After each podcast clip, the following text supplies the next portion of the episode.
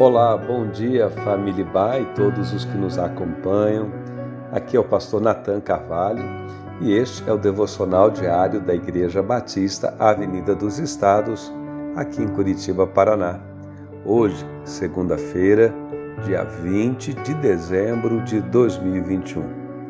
Já estamos na semana do Natal e uma das marcas registradas dessa época natalina é a música.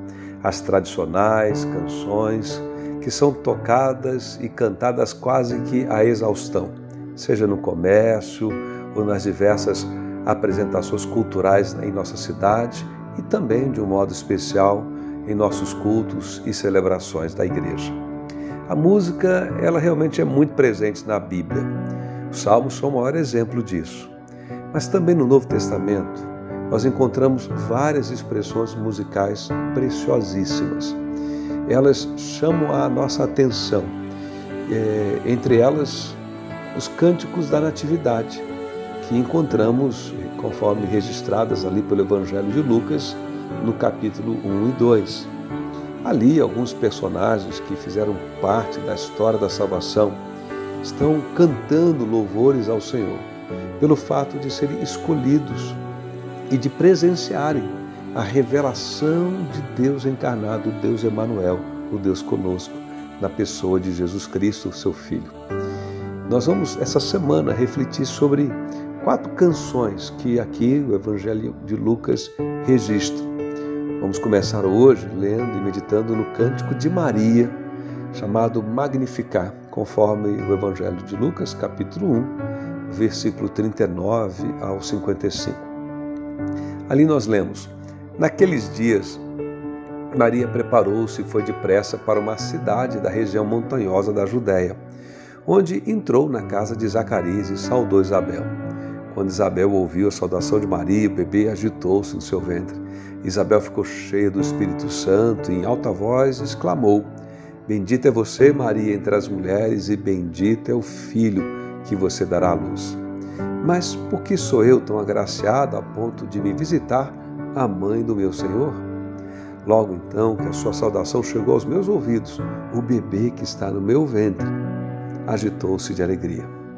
Feliz é aquela que creu que se cumprirá aquilo que o Senhor lhe disse. Então Maria, em resposta a Isabel, cantou: Minha alma engrandece ao Senhor e o meu espírito se alegra em Deus, meu Salvador, pois atentou para a humildade da sua serva. E de agora em diante todas as gerações me chamarão bem-aventurada, pois o poderoso fez grandes coisas em meu favor. Santo é o seu nome, a sua misericórdia estende-se aos que o temem de geração em geração. Ele realizou poderosos feitos com o seu braço, dispersou os que são soberbos no mais íntimo do coração. Derrubou governantes dos seus tronos, mas exaltou os humildes. Encheu de coisas boas os famintos, mas despediu de mãos vazias os ricos avarentos. Ajudou a seu servo Israel, lembrando-se da sua misericórdia, para com Abraão, seus descendentes, para sempre, como disseram os nossos antepassados pelos profetas. Quando Maria ficou sabendo da gravidez de Isabel, que já depois de idosa estava concebendo a João Batista.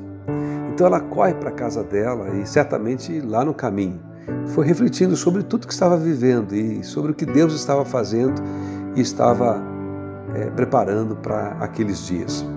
Certamente ali naquele caminho, talvez a gente possa imaginar essa canção de louvor e exultação foi sendo de alguma forma gerada e composta na alma da Maria.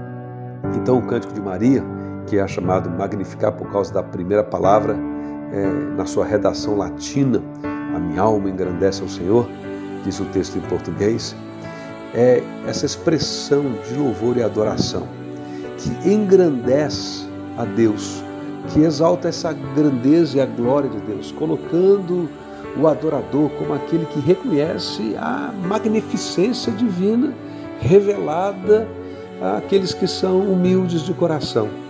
A ênfase está na grandeza do Senhor e na sua boa vontade revelada por sua misericórdia e graça em se revelar, mesmo para os mais simples aos olhos humanos e certamente desprezados por muitos. Maria então fala da sua alma, poderíamos dizer da sua psique e também do seu espírito. Ela diz: A minha alma engrandece ao Senhor e o meu espírito se alegrou em Deus, o meu Salvador. Essas palavras indicam que todo o ser dela estava ali em júbilo, exultando de alegria e adoração diante de Deus. Que nós também possamos, nessa época de Natal, de modo especial, possamos, como Maria, celebrar com todo o nosso ser cânticos de alegria e possamos experimentar essa exultação de louvor e adoração ao Senhor pela vinda de Jesus Cristo, Filho de Deus, para remir a toda a humanidade e a todo aquele que crê. Que Deus nos abençoe assim ao longo dessa semana, que seja uma semana de louvor e adoração ao Senhor Jesus.